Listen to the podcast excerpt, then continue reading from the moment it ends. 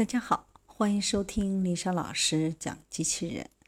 想孩子参加机器人竞赛、创意编程、创客竞赛的辅导，找丽莎老师。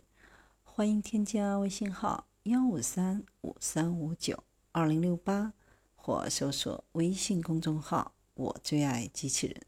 今天丽莎老师为大家分享的是人工智能战胜世界顶尖德州扑克选手。美国卡耐基梅隆大学宣布，该校和 Facebook 公司合作开发的人工智能 Pluribus 在六人桌德州扑克比赛当中击败多名世界顶尖选手，成为人工智能在多人游戏当中战胜人类的一个里程碑。Pluribus 与十三名德州扑克高手。进行了一万手不限注对局的六人桌比赛，每次比赛当中由人工智能对战五名人类选手，结果人工智能取得胜利。在另外一种形式的六人桌比赛当中，有五个 Pluribus 与一名人类选手对局，结果人工智能分别在五千手对局中先后击败德州扑克世界冠军。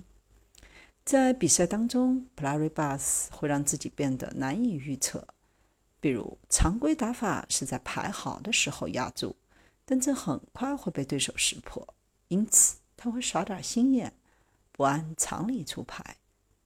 他会做出一些多数人类玩家都认为不好的决策，在客观上迷惑对手。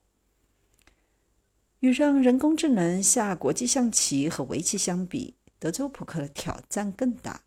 德州扑克比赛当中，每方都不知道对手的牌，对手还可能在压注时虚张声势，因此决策只能基于不完全信息。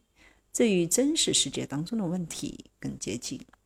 此前，人工智能在战略性推理方面的成就仅限于二人游戏，此次在复杂游戏当中战胜五名人类选手。将为人工智能解决真实世界问题提供新的可能性。